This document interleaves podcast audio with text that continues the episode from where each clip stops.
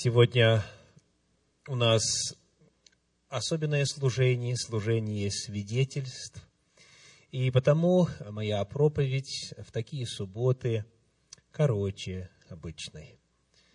Мы продолжаем цикл проповедей «Жертва хвалы», и сегодня проповедь называется «Жертва хвалы, двоеточие, память». Еще одно измерение воли Божьей касательно жертвы хвалы, жертвы уст, прославляющих Божье имя, жертва хвалы, память. Каковы главные параметры работы памяти? Как наша память устроена? От чего зависит крепость памяти? Что влияет на способность запоминать? Как укрепить память, как достичь того, чтобы запечатлялись в нашем сознании события, факты, информация, законы, повеления Божьи, так, чтобы оставались там надолго. Принципы работы памяти. Я приглашаю вас посмотреть на то, как в Божьем замысле представлен ответ на этот вопрос на примере законов Божьих, данных израильскому народу. Книга Исход, 13 глава, стихи 3 и 4. Это первое место, к которому мы обратимся в нашей проповеди сегодня. Исход, 13 глава, стихи 3 и 4. И сказал Моисей народу, помните сей день, в который вышли вы из Египта, из дома рабства, ибо рукою крепкою вывел вас Господь от толи, и не ешьте квасного. Сегодня выходите вы в месяце Авиве. Моисей передавая Божью заповедь, Божье повеление Божий призыв, говорит, помните сей день, помните день, из которого вы вышли, в который вы вышли из Египта. А человек отвечает, а что мне делать, если у меня нет памяти – как мне помнить этот день, как мне соблюдать эту заповедь, если память меня подводит? Как быть, если у человека плохая память? Как он может выполнить Божье повеление? Вот как Господь отвечает на вопрос. Книга Второзакония, 16 глава, первые три стиха. Второзаконие, 16 глава, первые три стиха. «Наблюдай месяц Авив, и совершай Пасху Господу Богу твоему, потому что в месяце Авиве вывел тебя Господь Бог твой из Египта ночью и заколай Пасху Господу Богу твоему из мелкого и крупного скота на месте, которое изберет Господь, чтобы пребывать там имя, пребывало там имя Его.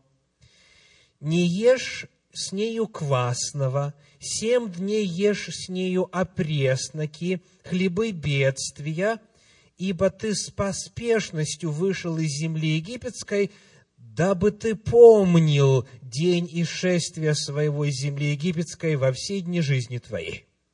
Вопрос.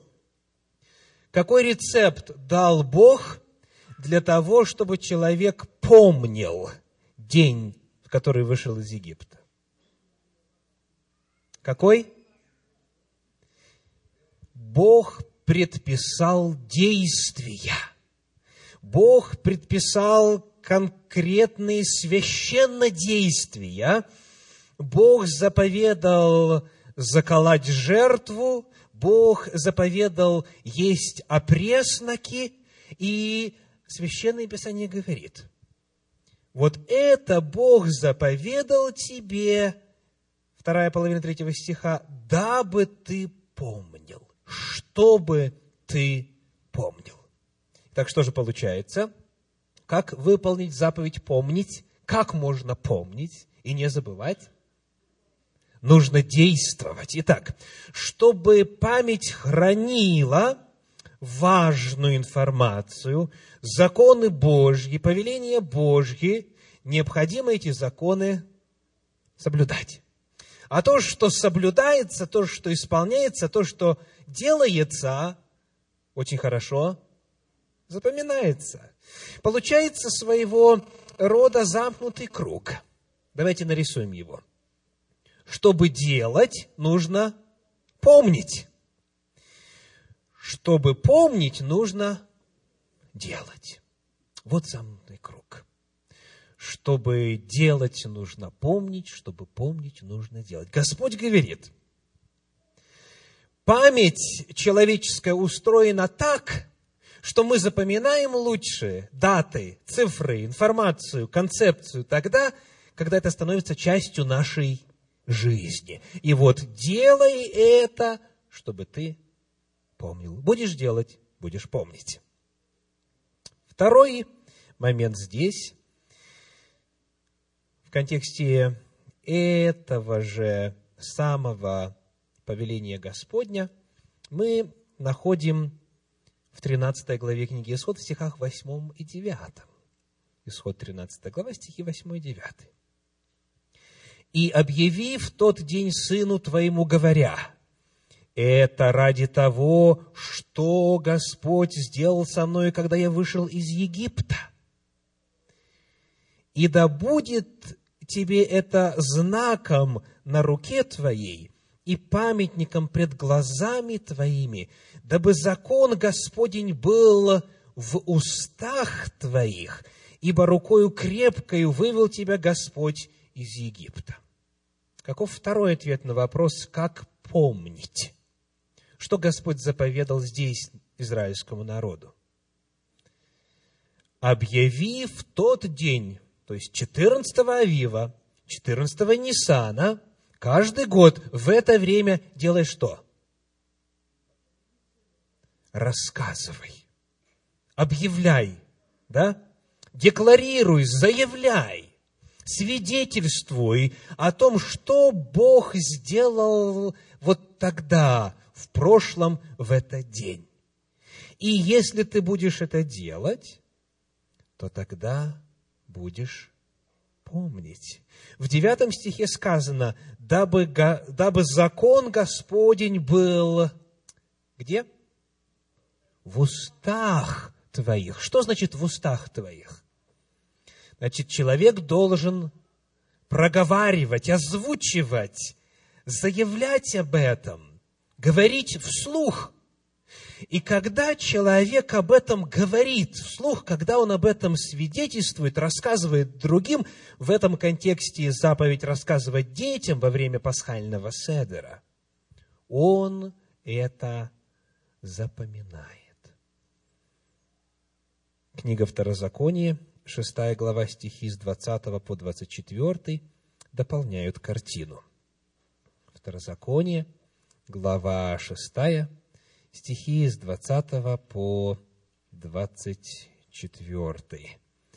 «Если спросит у тебя сын твой в последующее время, говоря, что значат сии уставы, постановления и законы, которые заповедал вам Господь Бог ваш, то скажи сыну твоему, рабами были мы у фараона в Египте, но Господь вывел нас из Египта рукою крепкою» И явил Господь знамени и чудеса великие, и казни над Египтом, над фараоном и над всем домом его пред глазами нашими, а нас вывел оттуда, чтобы вести нас и дать нам землю, которую клялся отцам нашим дать нам и заповедал нам Господь исполнять все постановления сии, чтобы мы боялись Господа Бога нашего, дабы хорошо было нам во все дни, дабы сохранить нашу жизнь, как и теперь. Скажите, чем по сути является текст, который родитель должен, согласно заповеди, рассказывать своему ребенку. Что это по сути? О чем он должен рассказать? Так? Что это по сути? Это хвала Господу. Мы были вот такими, мы были вот в таких обстоятельствах, в такой ситуации, мы пропадали, мы погибали, мы были рабами, но Господь, Господь явил чудо, но Господь вывел, но Господь победил богов египетских, и я тебе рассказываю об этом. По сути, по природе своей, то, что заповедано было народу Божию рассказывать, есть не что иное, как свидетельство, как жертва хвалы. Это свидетельство о Божьих деяниях в жизни человека, народа, а, истории земли и так далее. Это, по сути, жертва хвалы. Господь, рассказывая нам немножечко о том, как устроена память, говорит, для того, чтобы помнить, необходимо действовать. Для того, чтобы помнить, необходимо рассказывать. Скажите, как вы учились стихотворения в школе? Какой метод вы использовали? Вы вслух повторяли много раз, правда? Ну, конечно, наиболее просвещенные из вас использовали а, глубинные возможности своего подсознания. Просто ложились спать и включали магнитофон.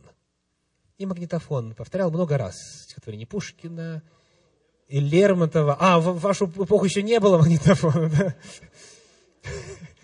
Человек просто ложился вы, наверное, вспоминаете эпизод, который я сейчас вспоминаю. И надеялся, что на подкорку, на подкорку запишется автоматически, без каких-либо усилий со стороны человека. Так не происходит. А, вот еще хорошо. Под подушку. Книгу под подушку. Утром проснулся, книга в голове. Вот благодать, да? Так не бывает. Так не бывает. Чтобы запечатлить в памяти, необходимо совершить действие. Чтобы запечатлеть в памяти, необходимо рассказать, рассказать. И чем больше говоришь, тем больше запоминаешь, правда? Чем больше свидетельствуешь о Боге, чем чаще приносишь жертву хвалы, тем основательнее в сознании остается эта истина. И это демонстрация Божьей любви. И, наконец, последовательность. Книга Второзакония, 30 глава, стихи 11 и 14. Второзаконие, 30 глава, стихи с 11 по 14. Какова последовательность между вот семи тремя? Действия, слова и память. Читаем с 11 стиха. «Ибо заповедь сия, которую я заповедую тебе сегодня, не недоступна для тебя и недалека.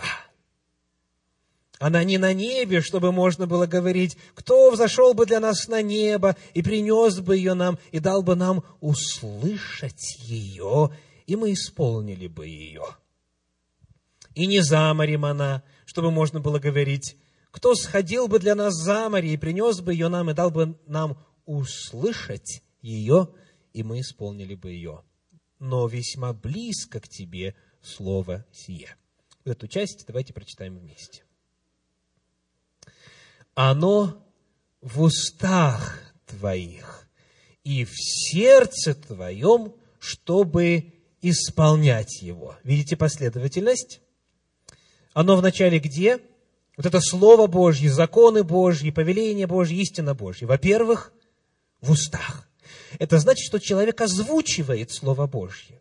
Это значит, что он об этом говорит. Заучивает ли или рассказывает кому-то, свидетельствует. Важно, чтобы он своими устами это произносил. Оно в устах твоих. Затем, куда попадает? В сердце твоем. То есть, иными словами, оказывается, где? В памяти. В памяти. Оно оказывается в памяти человека в результате повторения, в результате того, что оно на устах.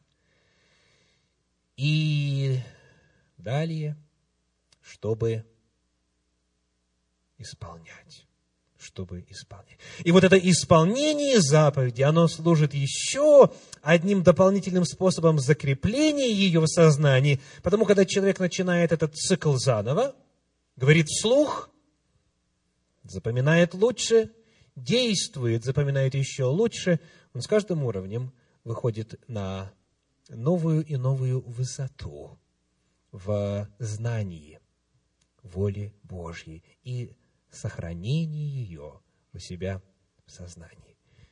Принцип. Мы не помним, потому что не заучиваем. Мы не заучиваем, потому что у нас плохая память. Видите, снова замкнутый круг. Почему не выучила памятный стих сестра?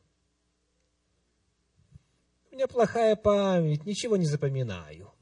Угу. Так. Почему не помнишь? Потому что не заучиваешь.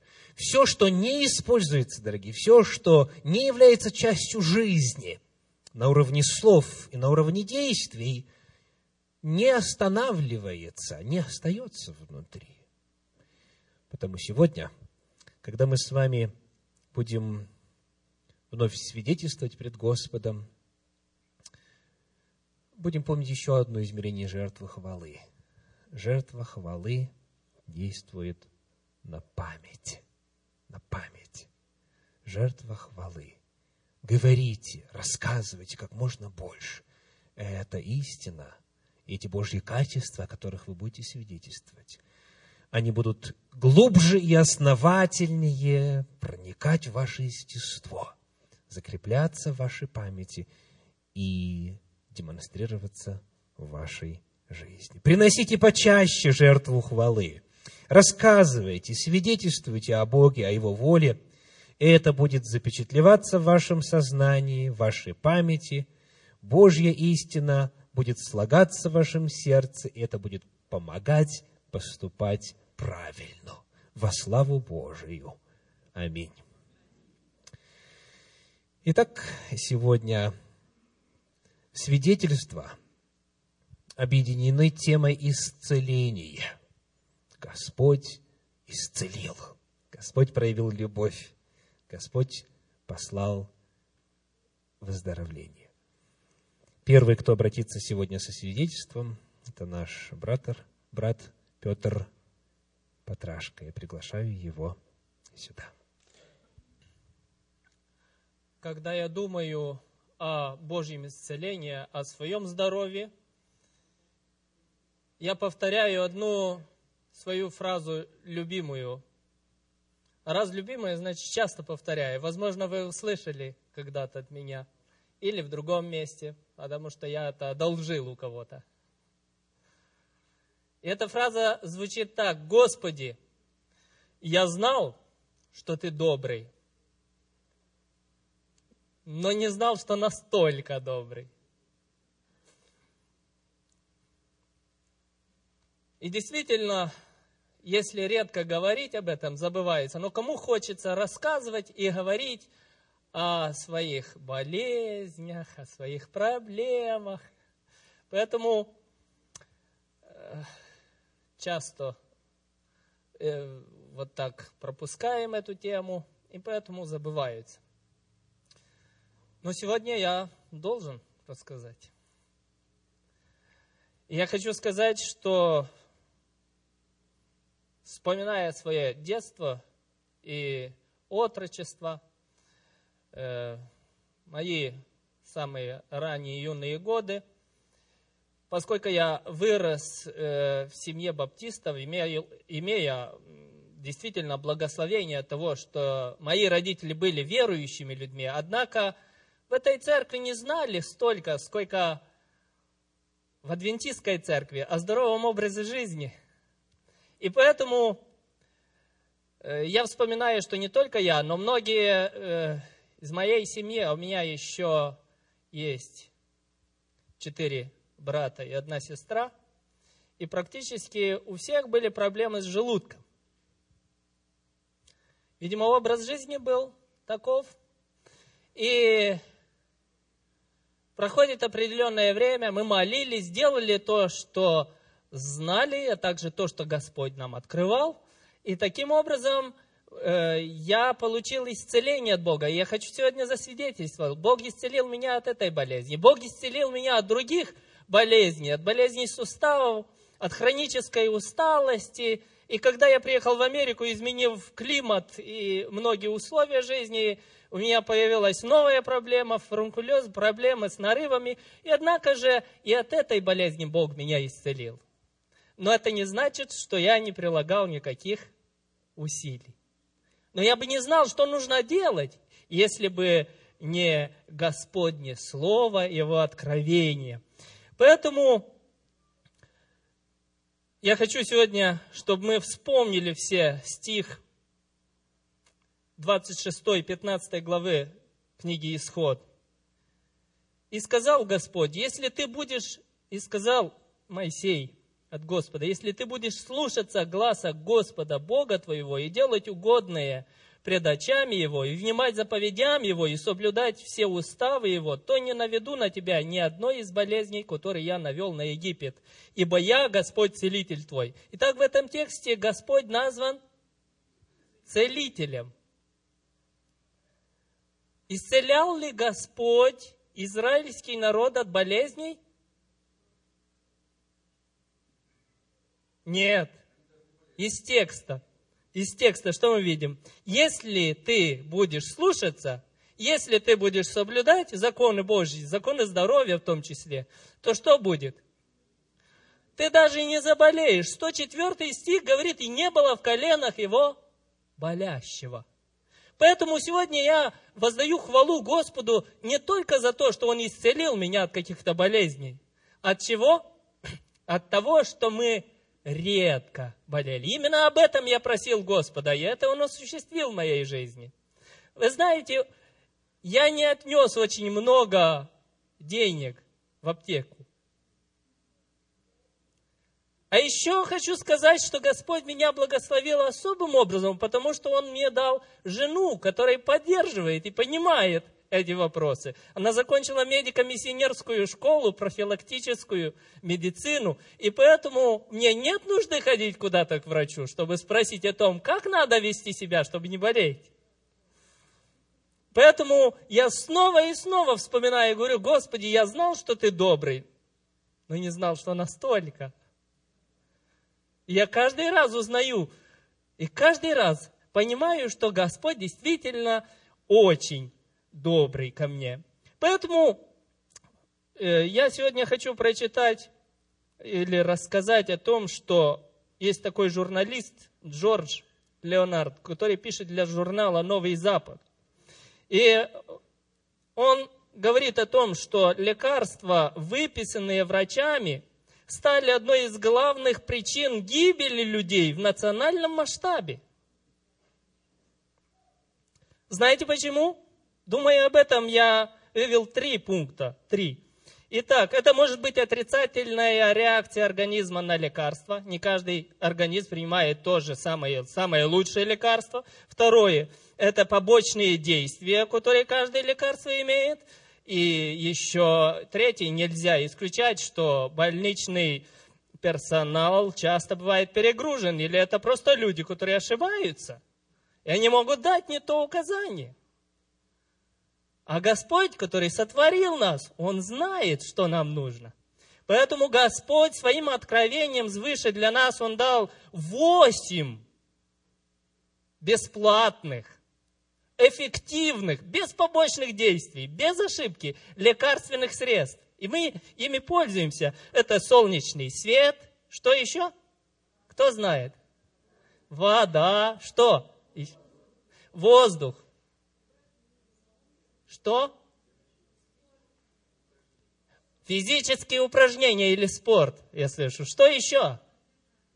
Воздержание. О, знаете, как трудно воздерживаться от еды вечером, чтобы не кушать перед сном? Или не выпить воды, когда очень хочется во время еды прямо, да? И вы знаете, понимая это, я недавно на работе поддержал одного человека, который боролся с этой вредной привычкой никак не мог победить. Говорит, ну как ты сегодня? Каждое утро я его спрашиваю, он говорит, я держусь. Итак, пять мы назвали. Что еще? Доверие Богу, которое снимает стресс. И человек, который верит Богу и доверяет Его мудрости, от стресса 80% болезней. Что еще? Правильное питание. Еще что? Отдых, отдых. Ну, в Америке это надо вспоминать об этом. Итак, я хочу поблагодарить Бога за то, что мы действительно, не только я, но и в нашей семье, мы очень редко, можно сказать, по праздникам приходили в больницу. Итак, я благодарю и славлю Господа за то, что Он таков добрый к нам, к народу своему, и дал нам не только законы здоровья, не только открыл нам их, но дал нам и силу воли, возможность и желание все это осуществить в своей жизни. Слава Господу! Аминь. И второе свидетельство, которое сегодня было заявлено, прозвучит от нашего брата Гарри Дадян. Пожалуйста. Знаете, удивительно, что я приблизительно то же самое планирую сказать, что Петр, он, такое ощущение, что он за меня уже все сказал. Хотя мы с ним об этом вообще-то не договаривались. Но все равно я скажу, просто это будет короче. А, ну, что касается питания, об этом мы узнали приблизительно о правильном питании где-то 8 лет назад, когда Бог нам это открыл через Виталия. И до этого я всегда чувствовал какую-то тяжесть вот в этой области, не знаю, что там, желудок или что там. Ну, постоянно тяжесть была, и, ну, потому что ели всякую мерзость, покупали в магазинах, не разбирая, вот что вкусно, что нравится, то, значит, и ели, не разбирая. Как стали соблюдать этот закон Божий, стал, сразу стало легче. И значит, другое свидетельство теперь у меня о том, что э, раньше я думал, э, что если чем-то заболел я, предположим, то достаточно, как написано, пригласить пастора, чтобы он помолился. И, в общем-то, по молитве пастора Бог все сделает. И я думал, что от меня требуется только, достаточно только одна вера, и больше от меня ничего не требуется, и все, и чудо произойдет. В общем-то, в принципе, в нашей семье так оно и было, когда Виталий приходил а, молиться, а, многие члены нашей семьи, было так, что чудо происходило буквально на следующий день, и кто-то из членов нашей семьи исцелялся. Сразу, вот вечером, предположим, Виталий помолился, утром уже это Э, этого не было. То есть происходило чудо, и от самого, сам человек никаких мер вообще не принимал, вообще ничего не делал. Э, со мной это произошло э, так. Значит, много лет я страдал бессонницей, лет 15 приблизительно, это в результате советской агрессии. Нервы все это сдали. И я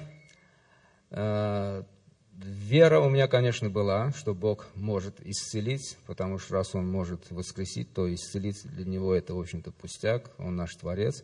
И я э, также пригласил, э, как написано, пастора, он помолился. Я принимал э, снотворные лет, наверное, 15, уже не помню сколько лет. И еще мне в Москве врачи сказали, что, слушай, уже эти снотворные, они давно уже не реагируют как снотворные, они тебе не дают сон, ты просто стал наркоманом, потому что эти снотворные содержат какой-то наркотик. И э, для меня это было очень э, неприятно, что я стал зависим, и, и действительно я чувствовал, что это уже как наркотик, потому что когда я э, пробовал избавиться сам от этих снотворных, то есть я просто не принимал и ложился спать, то у меня э, ну, э, я слышал, что наркоманы, просто я не был наркоманом таким никогда, как вот обычные наркоманы, но я слышал, что бывают у этих наркоманов какие-то ломки, хотя трудно представить, что это такое, потому что... И вот когда я не принимал эти снотворные и ложился спать, меня вот всего аж трясло вот ночью. Вот такое чувство было. Ну, то, что спать не мог само собой, меня просто трясло от того, что я не, не принял вот эти, э, вот это снотворное, которое является наркотиком. Когда я принимал это снотворное, меня переставало трясти, но я все равно спать не мог нормально. Вот так. То есть фактически получается, что я принимал эти снотворные, чтобы, в общем-то, меня как-то не трясло. Вот, вот так. А сон все равно, все равно не было нормального сна. Так же плохо спал. Вот. И после молитвы э, Виталия, у меня была вера, да, что Бог меня исцелит. И после молитвы Виталия буквально э, это ну, явное чудо произошло буквально за один день. То есть раньше, если я пытался избавиться от этих э, снотворных сам, без молитв, без ничего, я просто физически не мог. Это было невозможно избавиться. Но представьте себе, 15 лет употреблять вот эти снотворные. Бывало, что э, в Москве по 4 э, этих таблетки, здесь уже минимум по 2 таблетки. Вот, я не мог. А после молитвы, а, в общем-то, Бог сделал чудо, и я избавился от них сразу. То есть не постепенно, не так, что а, уменьшать дозы, а, а просто сразу раз и все. То есть меня перестало трясти. Я по вере, после молитвы, по вере перестал их принимать, и все нормально. И что самое интересное, э, и сон улучшился он не, а, не прошел окончательно, а, но намного стало лучше. Вот. И значит, что я хочу сейчас свидетельствовать о том, что значит, я думал, что вот моя вера, молитва пастора и моя вера, я думал, достаточно для полного избавления. И я как бы вот сложа руки сижу и жду, да, когда эта бессонница у меня э, на сто процентов уйдет. Вот. А, но это была, в общем-то, моя ошибка. Иногда, да, в некоторых случаях я вижу из опыта нашей семьи, что так и происходит. Э, после молитвы на 100% проходит. Иногда, в моем случае, достаточно, э, э, недостаточно одна вера, а нужны еще какие-то действия. И вот какие именно действия, вот физические упражнения конкретно – и при помощи вот этих физических упражнений, как я стал наблюдать, ну, к сожалению, мой образ, э, моя работа такая, что, в общем-то, там никаких физических вот этих нагрузок никогда не бывает. И всю мою жизнь, сколько я э, лет работаю, сидя как бы за столом, никак, никаких физических нагрузок, и это большая проблема. Вот. И я обратил внимание, что когда я начинаю заниматься какими-то физическими упражнениями, заставляя себя на каких-то тренажерах или там побегать, что-то там на бэк-ярд, что-то там потаскать, что-то там траву даже покосить, или... я обратил внимание, что мне э, лучше спать. Я хочу сказать, что э, просто обратиться ко всем, что недостаточно одна вера, нужны какие-то действия. Аминь. Ну и последнее свидетельство на сегодня а, от нашей сестры Любови Шахновской, пожалуйста. Э, я хочу рассказать о том, э, как Бог исцелил меня от довольно серьезной болезни. Э, вы, наверное, знаете, что такое менингит. А гнойный менингит, то есть гнойное воспаление мозга, это очень серьезная болезнь, из которой люди практически Э, физически нормальными не выходят. Это со мной случилось некоторое время назад. Э, у нас тогда в городе почему-то была вспышка менингококковая, я не знаю, от чего это. Нет, в Беларуси, в Витебске. Угу. Когда я поступила в больницу, вернее, еще до этого мне стало плохо, вызвали раз скорую помощь, они что-то не обратили внимания ни на что, ничего не нашли. Э, то есть потом втор, второй раз вызвали скорую помощь, и только третья скорая помощь определила симптомы этой болезни. Когда меня доставили в больницу, я уже не видела и не слышала. И практически я уже как-то не ориентировалась. Поступила я в больницу в очень тяжелом состоянии. И тут собрали всех врачей со всех отделений, с хирургического, с инфекционного отделения, потому что нужно было срочно делать пункцию, чтобы определить, в чем же дело. Когда мне сделали пункцию, э, это уже потом мне рассказывали, у меня в спинном мозге было 68% гноя. Практически э, здоровым быть уже невозможно. Я поступила в больницу в четверг, в пятницу. Прошел день. В субботу в церкви был назначен пост и молитва. В то время у нас был пастором э, Андрей Довгель. Может, кто-то слышал о нем. А, после этого мне стало очень хорошо. В субботу ко мне пришли э, братья, сестры потому что, ну, невозможно было не посещать. Но ко мне никого не пускали, я лежала на четвертом этаже в отдельном боксе, э, и у нас было общение только что через окно.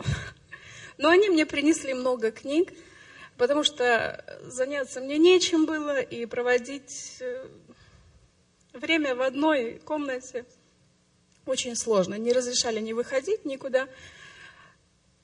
И вы знаете, у меня была такая вера, такая вот уверенность, что со мной все будет хорошо.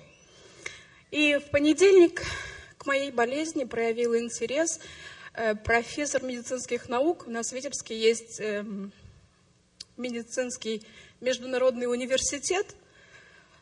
И оттуда пришел, в общем, профессор наблюдать за мной, потому что Э, в его как бы, случае он много писал диссертаций по, по этим болезням. И это был первый случай, когда человека не парализовало, ничего с ним не произошло практически. И он приходил ко мне, два часа находился у меня в палате, в моем боксе, задавал мне всякие вопросы, спрашивал что-то, я что-то отвечала. Когда на следующий день тоже так же самое. Он пришел ко мне с самого утра на два часа времени. И так 10 дней. На десятый день он пришел ко мне и говорит, знаешь что? Я понял, что тебя Бог очень любит. А я говорю, да, я знаю, что Бог меня очень любит. я его очень люблю. Он, а ты что, ходишь в церковь? Я говорю, да показала ему кучу книг, у меня шесть или восемь книг было на окне лежало. И заведующая меня этого отделения, она как бы ругала меня, что мне нельзя столько читать, мне нельзя было как бы перегружать себя.